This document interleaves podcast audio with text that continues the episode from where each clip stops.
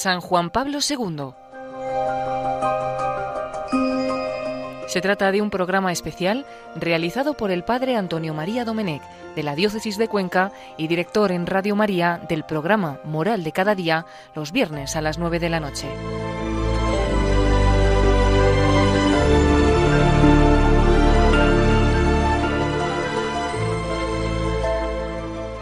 Abrid las puertas a Cristo, no tengáis miedo abrid vuestro corazón al amor de Dios.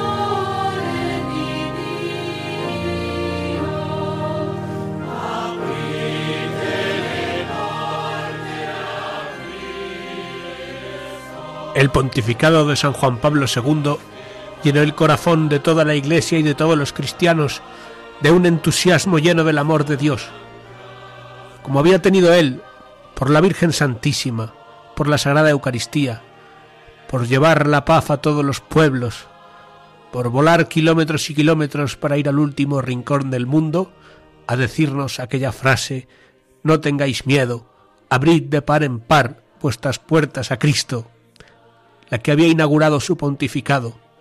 El lema de totus tus, todo tuyo, se había hecho todo uno en el corazón de cada uno de los cristianos que con amor y cariño habíamos seguido sus pasos desde la televisión, desde la radio, desde las plazas de los pueblos y las ciudades, donde el Papa viajero nos había venido a ver a cada uno, a ti también, seguro.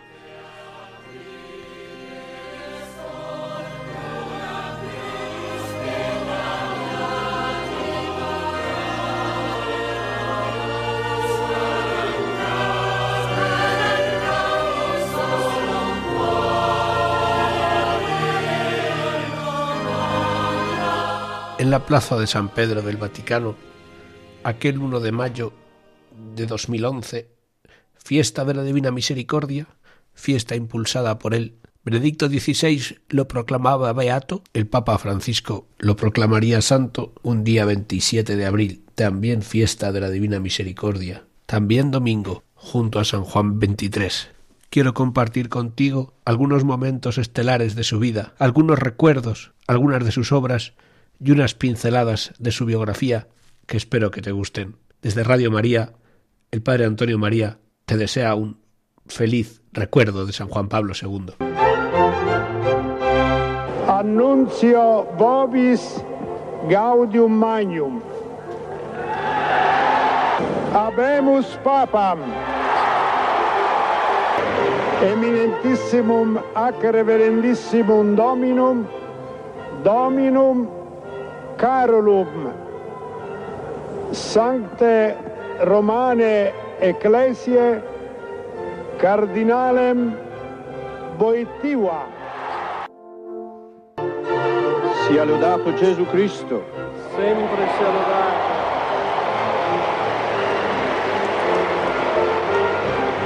Carissimi fratelli e sorelle siamo ancora tutti addolorati dopo la morte dell'amatissimo Papa Giovanni Paolo I, gli eventissimi cardinali hanno chiamato un nuovo vescovo di Roma, lo hanno chiamato di un paese lontano,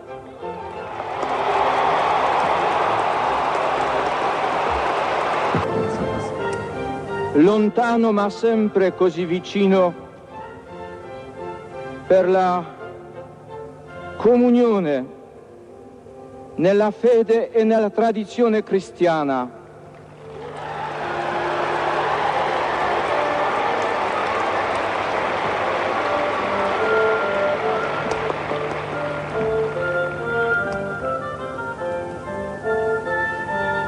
Io ho avuto paura di ricevere questa nomina, ma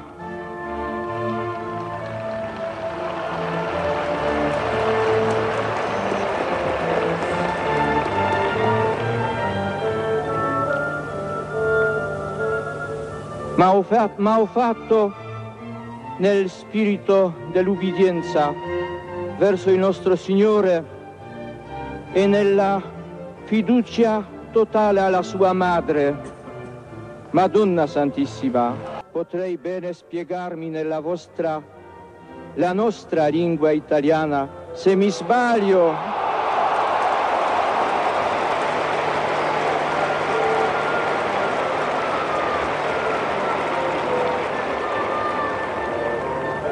Se mi sbaglio mi corrigerete.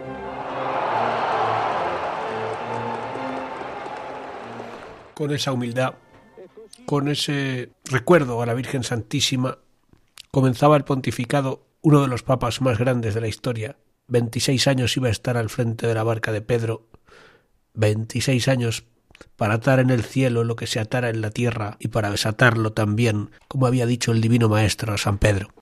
En ese primer sermón del día 22 de octubre de 1978 decía el Papa El Concilio Vaticano II nos ha recordado el misterio de esta potestad y el hecho de que la misión de Cristo, sacerdote, profeta, maestro, rey, continúa en la Iglesia. Todos, todo el pueblo de Dios participa de esta triple misión. Y quizás en el pasado se colocaba sobre la cabeza del Papa la tiara, esa triple corona para expresar por medio de tal símbolo el designio del Señor sobre su Iglesia, es decir, que todo el, orden jerárquico de la Iglesia de Cristo, toda su sagrada potestad ejercitada en ella, no es otra cosa que el servicio, servicio que tiene un objetivo único, que todo el pueblo de Dios participe en esta triple misión de Cristo y permanezca siempre bajo la potestad del Señor, la cual tiene su origen no en los poderes de este mundo, sino en el Padre Celestial, y en el misterio de la cruz y de la resurrección. La potestad absoluta y también dulce y suave del Señor responde a lo más profundo del hombre, a sus más elevadas aspiraciones de inteligencia, de voluntad y del corazón. Esta potestad no habla con un lenguaje de fuerza, sino que se expresa en la caridad y en la verdad. El nuevo sucesor de Pedro en la sede de Roma eleva hoy una oración fervorosa, humilde y confiada. Oh Cristo, haz que yo me convierta en servidor y lo sea, de tu única potestad, servidor de tu dulce potestad, servidor de tu potestad que no conoce ocaso. Haz que yo sea un siervo, más aún, siervo de tus siervos, hermanos y hermanas. No tengáis miedo de acoger a Cristo y de aceptar su potestad. Ayudad al Papa y a todos los que quieren servir a Cristo y con la potestad de Cristo servir al hombre y a la humanidad entera. No temáis, abrid, más todavía, abrid de par en par las puertas a Cristo. En estos días en que la Iglesia sufre, en este tiempo en que el Papa nos ha pedido nuestra oración por la Iglesia y por Él, es un buen momento para pedirle al Señor y a San Juan Pablo II, por la Iglesia Santa, Católica y Apostólica, por su vicario, el Papa Francisco, y por todos aquellos, como decía el Santo Padre, que quieren servir al hombre y a la humanidad entera con la potestad de Cristo. Karol Wojtyla nació un día 18 de mayo, en Badovice, cerca de Cracovia. Era el segundo hijo de Karol y de Emilia. Enseguida murió su madre, y también su hermano mayor. El día 1 de septiembre de 1939, Karol ayudaba a misa en la catedral de Babel, en el momento en que los alemanes comenzaron a bombardear la ciudad. Hasta 1944 se preparó en la clandestinidad para la ordenación sacerdotal. El día 17 de enero de 1945 el Ejército Rojo liberó la ciudad de Cracovia y Carol pudo ser ordenado sacerdote en noviembre del año siguiente, enviándolo a los superiores a estudiar a Roma para completar su formación teológica. Defendió su tesis doctoral sobre San Juan de la Cruz, motivo por el cual quiso estudiar español, y fue destinado primero en la diócesis de Tarnow como vicario al este de Cracovia y después en la parroquia de San Florián, la más importante de la ciudad. Allí conoció a una chica que salía del campo de concentración. Ella se llamaba Wanda, pero estaba destrozada. Anímicamente no podía soportar lo que había vivido, escuchado, sufrido en el campo de concentración. Y le recomendaron que fuera a ver al padre Carol. Ella fue a buscarlo antes de misa, la confesó y después narra en su libro Diario de una amistad de la editorial San Pablo una reflexión que quiero que todos escuchemos. La iglesia, siempre sombría, a veces me parecía simplemente lúgubre. Tenía un gran crucifijo negro que me atraía. Cuando estaba en aquella iglesia, siempre me ponía delante de aquel crucifijo, al lado de la entrada lateral que solía ser utilizada, y precisamente me encontraba arrodillada junto a aquella entrada cuando entró, vestido con un gabán verde, el padre Carol Boitila. Después de permanecer un rato arrodillado delante de aquel crucifijo, se dirigió a la capilla lateral, la de la Virgen de Ostra Brahma. Le seguía al confesionario, como atraída por un imán. Hoy pienso que mis pasos estuvieron dirigidos desde arriba. Entonces estaba incluso un poco crispada conmigo misma por ir sin pensar, en cierto modo sin reflexión y resolución, incluso sin estar preparada para la confesión un momento tan importante en la vida de un ser humano y una fuente de fuerzas vitales frecuentemente subestimada. Siempre supe que se trataba de algo imprescindible para el ser humano, el cual, sin absolución, no podría entrar en el cielo, en el que yo creía cuando no pensaba mucho en él. Siempre había considerado la confesión como una obligación, pero también como una señal del camino. Recuerdo que nuestro querido y adorable catequista, y el sacerdote Florian Krasuski, que siempre nos sonreía efectuosamente, en cierta ocasión me preguntó durante la confesión Mi querida niña, siempre nos llamaba así, ¿estás segura de que quieres confesarte? Porque si no quieres, simplemente podemos conversar y te daré mi bendición. No estás obligada a confesarte. No estás obligada, mi querida niña. Puedes hacerlo. El Señor Jesús te espera. Quería, no me sentía obligada para nada, y guardo gratos recuerdos de nuestra catequista. La confesión de la escuela me inculcó la conciencia de que en el confesionario el ser humano se encuentra con Dios. Cuatro años en el campo de concentración, sin confesión, no sé cómo fue para otras prisioneras. Para mí, aquella privación de la participación en los sacramentos fue otra prueba más de la deshumanización del sistema nazi, porque en toda la historia de la humanidad, antes de una ejecución, siempre se ha ofrecido a los condenados a muerte la posibilidad de encontrarse con Dios y antes de que llegase el verdugo, un sacerdote visitaba al condenado. Los alemanes, los nazis, negaron incluso eso a las personas y pese a lo que se supone que se trataba de una nación de creyentes, todas mis compañeras fusiladas o enviadas a la cámara de gas en el campo de concentración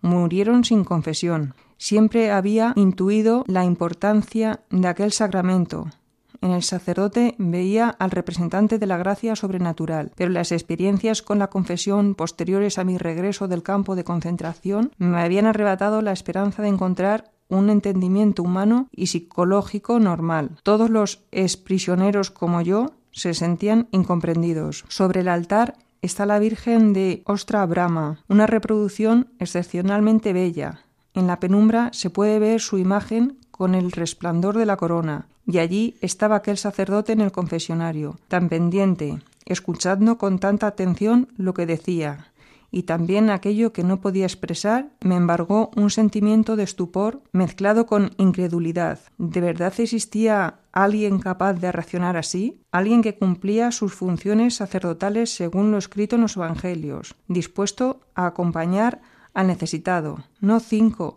sino todos los pasos necesarios, y a quien no le daba igual lo que le ocurriese al penitente, a esa alma que le había sido confiada. No ocurrió nada excepcional, pero la forma de comportarse, el tono y el contenido de lo que dijo. Todo ello dio en el blanco de lo que era importante para mí. Inmediatamente estuve segura, porque él me entendía. Recuerdo que sentí un alivio increíble al saber que había alguien que me entendía, de alivio y paz. Este cuidado de las almas pudo acompañarlo en un especial celo por todos los países del mundo. A España vino muchas veces. Una de ellas Este es el momento en que el Papa sonriente aparece en la puerta del aparato y desciende hasta la tierra española, que va a besar por vez primera en la historia del papado entre los aplausos del público que había llegado hasta el aeropuerto.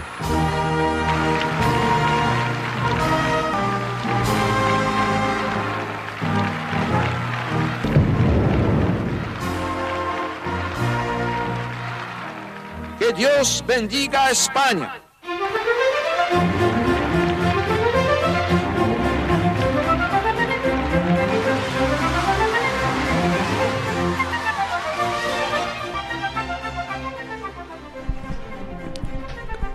Juan Pablo II te quiere todo el mundo. ¡Que viva el Papa! Se oía una y otra vez en todo el recorrido de las diversas ciudades que visitó.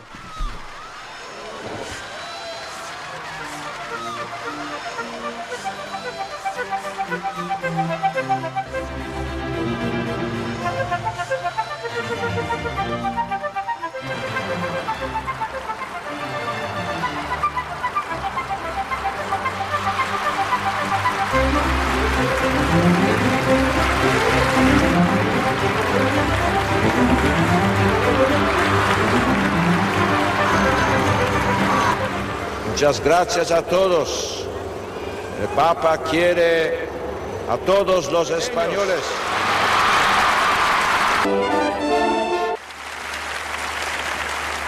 Quien negara la defensa a la persona humana más inocente y débil, a la persona ya concebida, aunque todavía no nacida,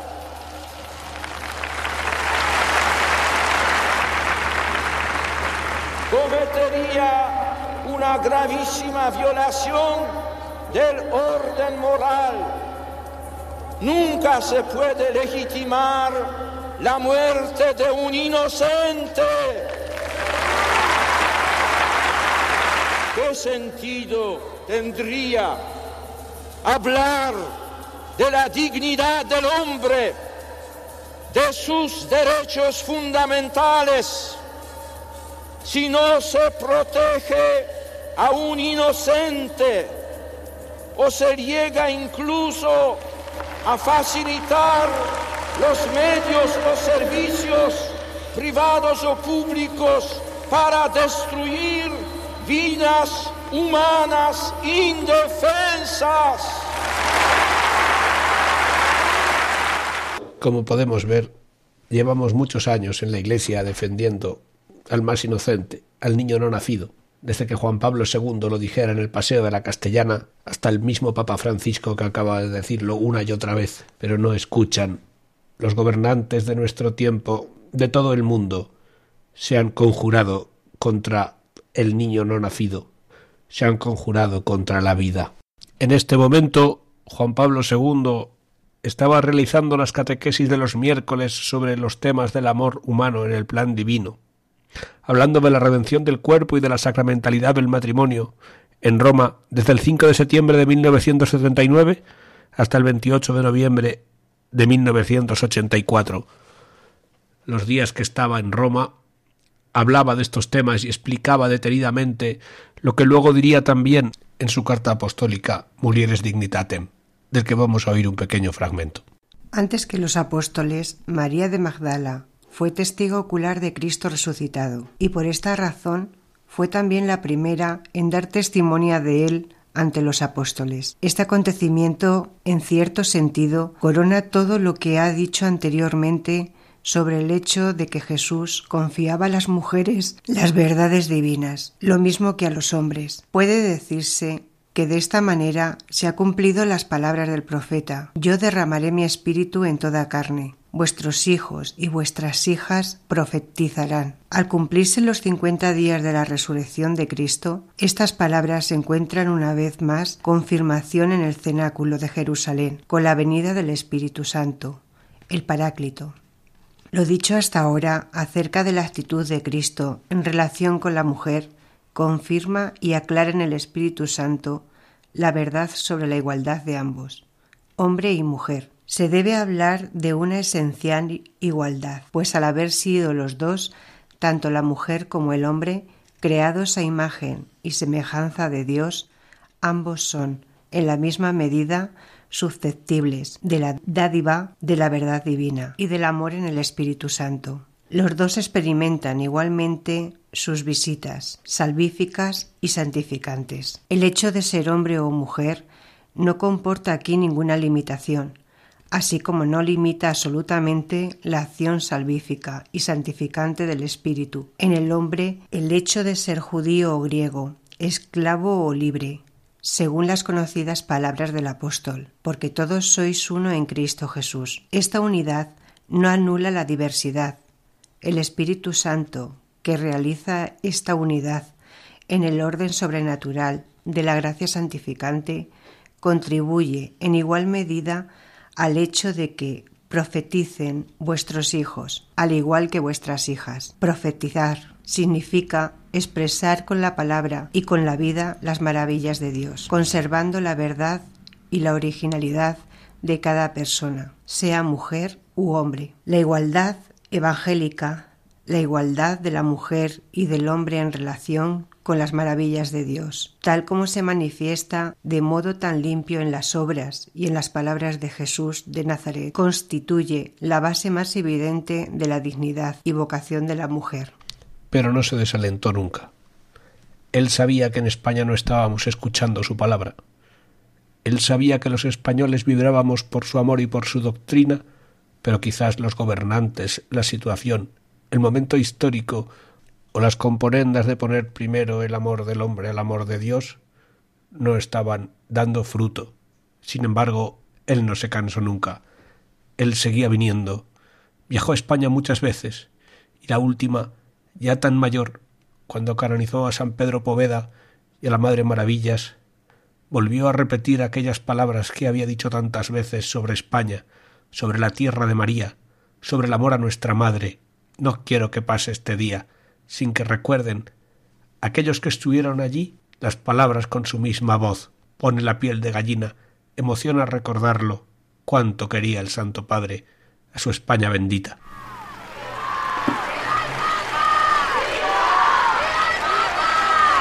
hasta siempre España, hasta siempre tierra de María.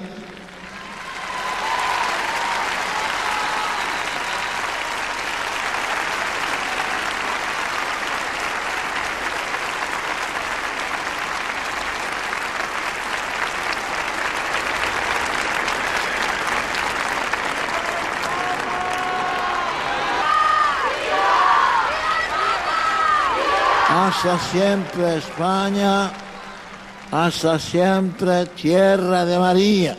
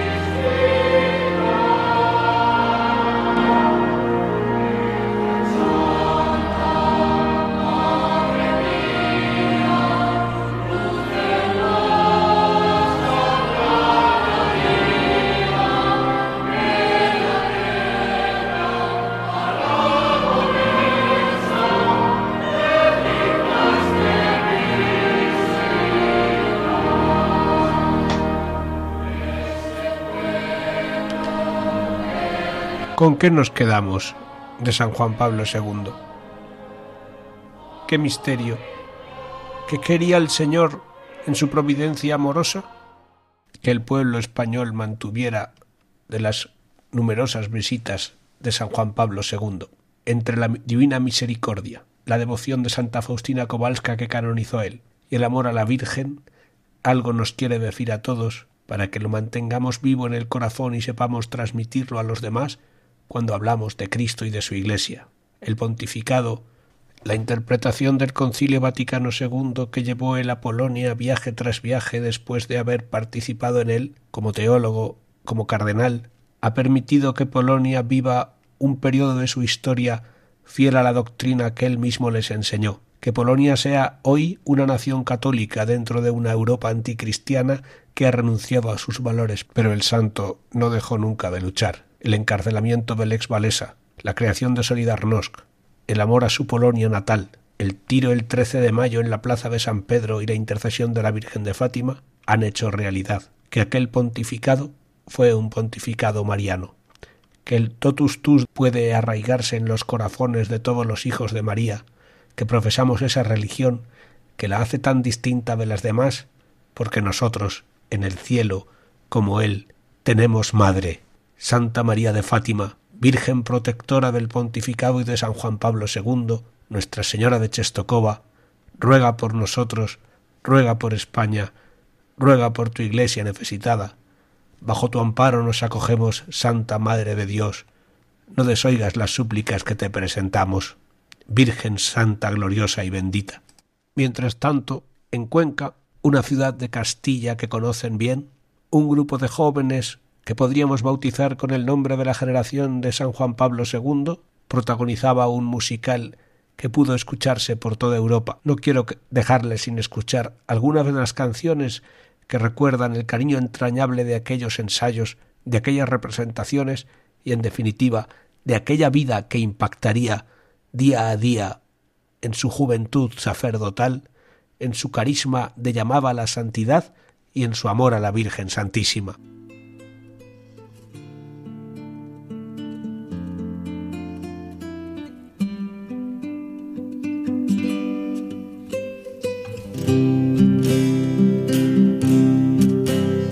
Es difícil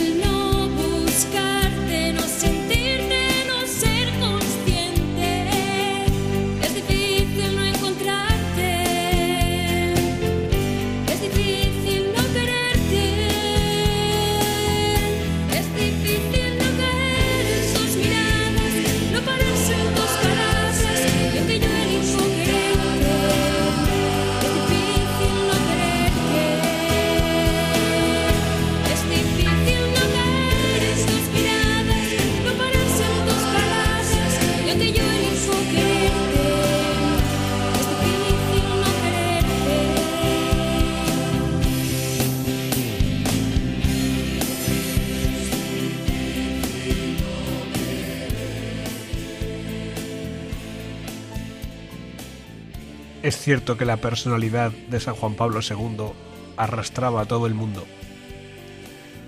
Recuerdo cuando anunciaron la beatificación, mi madre estaba muy malita y la llamé por teléfono y le dije, mamá, que me voy a Roma.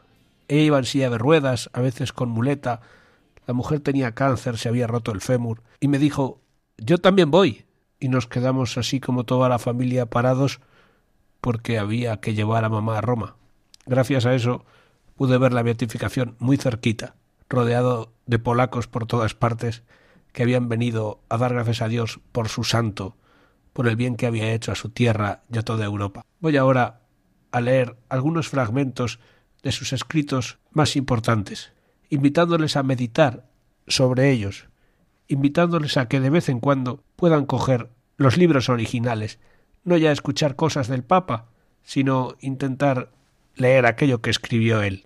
En diciembre de 1984 escribió una exhortación apostólica postsinodal titulada Reconciliatio et Penitencie, sobre la reconciliación y la penitencia, que terminaba así. Al final de este documento se hace eco en mí y deseo repetir a todos vosotros la exhortación que el primer obispo de Roma, en una hora crítica al principio de la Iglesia, dirigió a los elegidos extranjeros en la diáspora, elegidos según la presencia de Dios Padre. Todos tengan un mismo sentir, sean compasivos, fraternales, misericordiosos, humildes. El apóstol recomendaba tengan todos un mismo sentir, pero enseguida proseguía señalando los pecados contra la concordia y la paz que es necesario evitar, no devolviendo mal por mal ni ultraje por ultraje. Al contrario, bendiciendo que para esto hemos sido llamados, para ser herederos de la bendición. Y concluía con una palabra de aliento y de esperanza. ¿Y quién os hará mal si fuerais celosos promovedores del bien? Me atrevo a relacionar mi exhortación en una hora no menos crítica de la historia con la del príncipe de los apóstoles, que se sentó el primero en esta cátedra romana, como testigo de Cristo y pastor de la Iglesia, y aquí presidió en la caridad ante el mundo entero.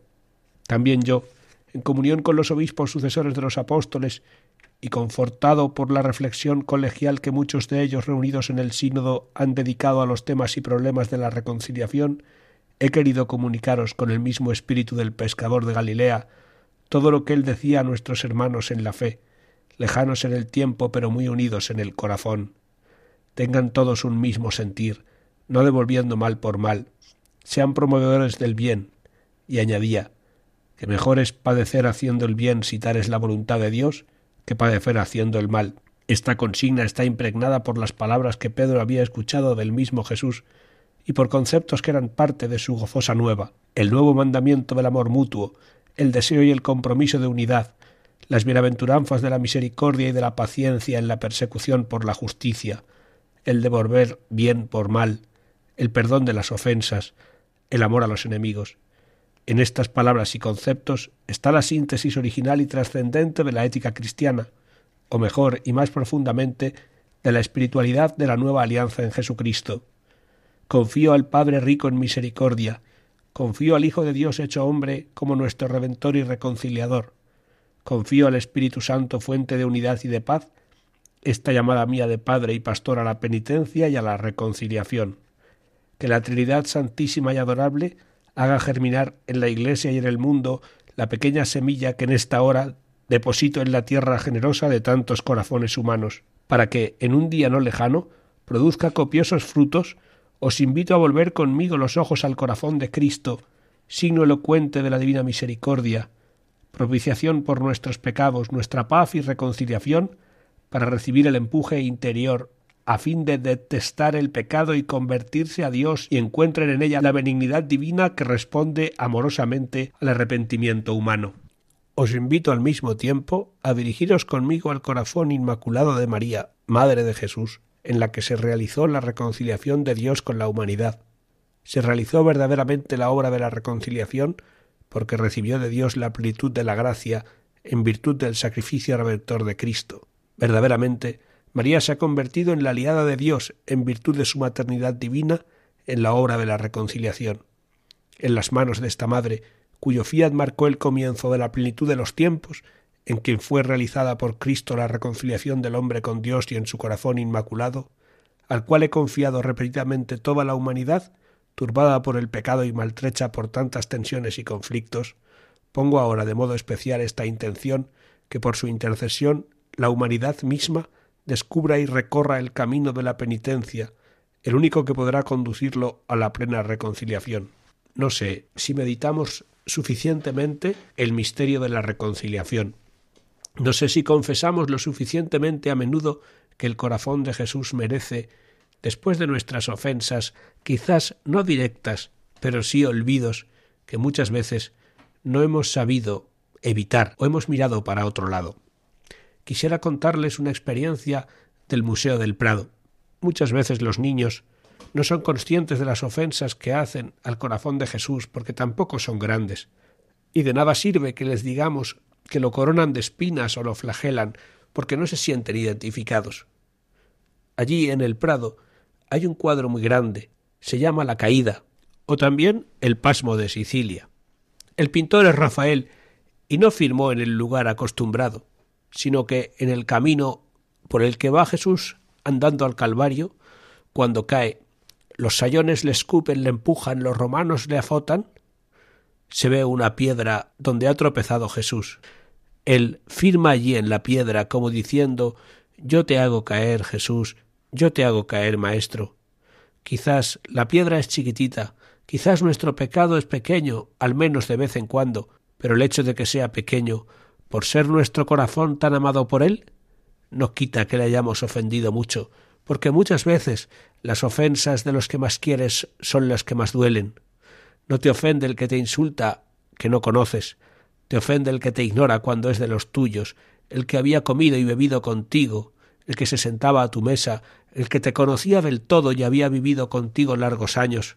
Ahora mira para otro lado, como hacemos nosotros con Jesús. Perdónanos, Señor, Perdónanos nuestros desaires, nuestro dejarte solo en el sagrario, nuestro pasar por al lado de una iglesia y no acordarnos de ti, y haz que las palabras de San Juan Pablo II en su exhortación apostólica sobre la confesión sirvan para que meditemos, para pedirle perdón al Señor, ponernos delante de un sacerdote y como si fuera Cristo, hablarle de arrepentimiento y hablarle de nuestros males para que tu misericordia los convierta en bienes, así sea.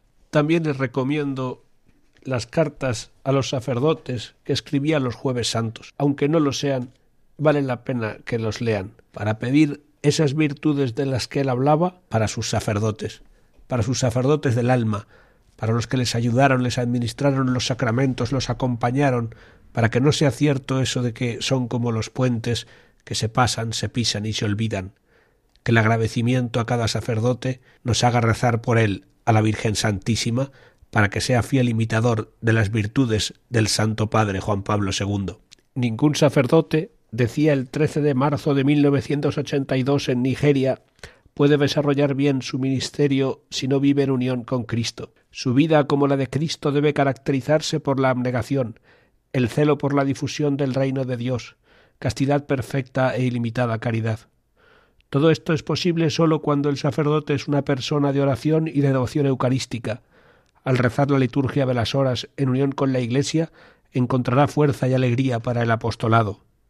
En oración silenciosa ante el Santísimo Sacramento se sentirá constantemente renovado en su consagración a Jesucristo y confirmado en su compromiso permanente del celibato sacerdotal. Invocando a María la Madre de Jesús, el sacerdote será apoyado en su generoso servicio hacia todos los hermanos y las hermanas de Cristo en el mundo. Sí, el sacerdote no debe permitir a las necesidades pasajeras del apostolado activo que atropellen su vida de oración. No debe estar completamente ocupado en el trabajo por Dios, de suerte que corra el peligro de olvidar al mismo Dios. Se recordará que nuestro Salvador nos ha advertido que sin Él nada podemos hacer. Sin Él podemos pescar durante toda la noche, pero no coger nada. En 1979, al año de ser elegido, había dicho Lo que el pueblo espera de vosotros, sacerdotes, más que de ningún otro, es la fidelidad al sacerdocio. Esta es un modo de hacer conocer a la gente la fidelidad de Dios. Esta la hace fuerte para ser fiel a Cristo a través de todas las dificultades de la vida, las dificultades que la gente siente en su matrimonio, en un mundo tan marcado por la inestabilidad, como el de hoy, nosotros tenemos necesidad de más signos y de más testigos de la fidelidad de Dios en relación con nosotros y de la fidelidad que le debemos a Él. Hay algo que causa gran tristeza a la Iglesia, una angustia frecuentemente silenciosa, pero grande en el pueblo de Dios, cuando los sacerdotes desmayan en la fidelidad de su compromiso sacerdotal. Este antisigno, este antitestimonio, está entre los motivos del retroceso de las grandes esperanzas de nueva vida que brotaron de la Iglesia del Concilio Ecuménico Vaticano II. Por el contrario, el concilio ha aconsejado a los sacerdotes y a toda la Iglesia una oración más intensa y frecuente, porque se nos ha enseñado que sin Cristo no podemos hacer nada. Y la fidelidad de la inmensa mayoría de los sacerdotes ha demostrado con claridad aún mayor y con un testimonio tanto más patente la fidelidad de la Iglesia a Dios y a Cristo, testigo fiel. El saludo con el que el sacerdote inicia la liturgia eucarística, la comunión del Espíritu Santo esté con todos vosotros, se convierte en su programa. El sacerdote es el portavoz y el transmisor de esta comunión. Por eso debe cultivar en sí mismo una actitud de fraternidad y de solidaridad. Debe aprender el arte de la colaboración, de la puesta en común de experiencias, de la ayuda recíproca. Como parte viva del presbiterio que se ciñe en torno al propio obispo, debe sentirse continuamente llamado a una proyección misionera a los que están lejos, hacia quienes todavía no forman parte del único redil. Así, el amor a la Virgen, el amor a la oración, el amor a la Eucaristía forman parte de las virtudes fundamentales de toda su vida. Pero no quisiera terminar este ratito de radio con ustedes sin decir que el trabajo tenaz y constante también fueron parte de lo que constituyó una de las biografías más grandes de la historia. Desde los tiempos de la resistencia en la guerra mundial, sus estudios, su sacerdocio, su episcopado en Cracovia y todo el papado, demostró ser un hombre de mucho, mucho trabajo. Hoy nos cansamos de todo y nos quejamos de más. Él muchas veces lo solucionaba trabajando, viajando, reuniéndose. Que el tiempo de la oración no nos haga perder el tiempo del trabajo, ni tampoco el tiempo del trabajo perder el tiempo de la oración. San Estanislao de Cosca, un santo jesuita como nuestro Papa de ahora y polaco como nuestro santo de entonces, decía que estaba deseando que vinieran a su habitación cuando estudiaba para poder ayudar a los demás. Y cuando ayudaba a los demás, prefería que se acabara pronto la tarea para poder seguir estudiando. Así se armonizan el deber, la caridad y la oración, porque con Dios hay tiempo para todo. Pero quizás os gusten más sus obras biográficas. Levantaos vamos, Don y Misterio, Cruzando el umbral de la esperanza, Memoria e identidad, son libros de recomendada lectura en todas las casas cristianas. Si no sabes qué regalar, si no sabes qué leer, no dudes en coger alguno de estos. En el capítulo de la vocación de Levantaos vamos, explica el significado de Chestokova para él. Dice que es un sitio especial para los polacos.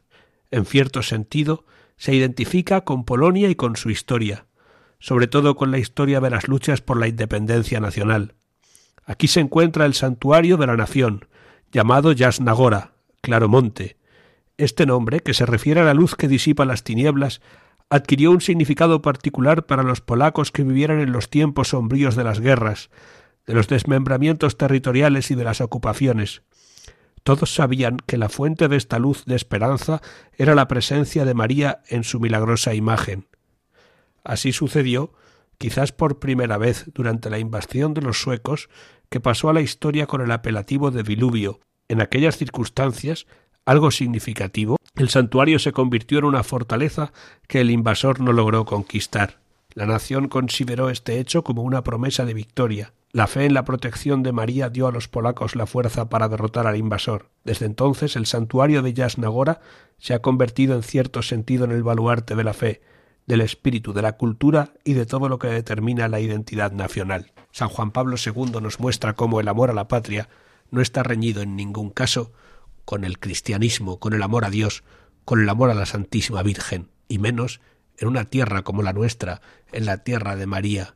Pero San Juan Pablo II prefirió luchar por la cultura polaca que todos querían que desapareciera en los tiempos de las guerras mundiales que con los tanques y las bombas se dedicó al teatro, se dedicó a la literatura, estudió español y eso le permitió ir por todo el mundo hablando en todas las lenguas que sabía en su idioma original de la misericordia de Dios y del amor de la Virgen Santísima a todas partes, sin miedo, sin mirar en peligros, jugándose la vida y viajando horas y horas con la salud ya muy mermada. Y también destaca su interés por el ecumenismo. Quiso extender también por el pueblo de Israel el amor al nacimiento de Jesucristo en todos aquellos que le profesaron respeto y le custodiaron en sus viajes a Tierra Santa. En una ocasión le explicó el rabino de Roma lo que había ocurrido en Polonia, en tiempos de la guerra. Una señora se acercó a otra y le dijo Mira, yo soy judía. Me van a coger enseguida los nazis. Te dejo aquí a mi hijo. Cuídalo, por favor. Se marchó y no lo volvió a ver. Aquel niño pasó a ser como de la familia, y cuando llegó el momento de hacer la comunión, la señora fue al párroco y le dijo Mire, le estaba explicando el rabino de Roma al mismo papa. Decía la señora, aquel curita de pueblo, mire, ahora le toca la primera comunión, pero yo sé que su madre no hubiera querido que la hiciese, porque su madre era judía y murió en el campo de concentración. ¿Usted qué haría? El párroco se quedó pensativo y le dijo Mira, si yo fuera tú, lo llevaría a la sinagoga como querría su madre. Aquella mujer le hizo caso. Y le digo un secreto, Santo Padre. Aquel niño era yo y aquel párroco era usted. Qué hermosa historia en el encuentro de la primera vez que un papa pisaba la sinagoga de Roma. El gran rabino le estaba dando las gracias. Hoy podemos también rezar por todas aquellas personas que no conocen a Cristo, por aquellas personas que no pueden unirse a la Iglesia por el motivo histórico, político, social o antropológico, o quizás personal que lleve cada uno en su corazón. También por todas las naciones. Pidamos porque todo el mundo sea católico y lleguemos a llevar el reino de Dios y su justicia a todas las naciones, como pensaba ir él. Vamos a oír ahora la canción de Habemus Papam. Tenemos papa, tenemos un papa en la tierra, el Papa Francisco, pero tenemos también un papa en el cielo, San Juan Pablo II, que intercede, ora por nosotros a la Santísima Virgen, con el mismo amor que oraba desde su capillita en la residencia pontificia hasta los más recónditos lugares del mundo donde la llevó tantas veces él mismo.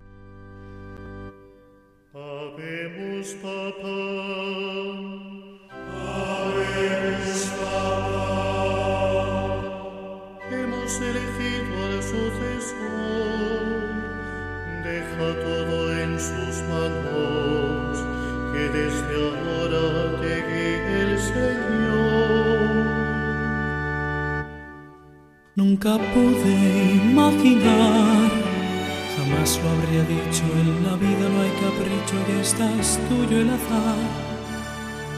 Si quisiste tú que un día yo siguiera este camino, en mi libertad el destino te tomó a ti de Y aún hoy me sorprendo, y aún hoy me pregunto.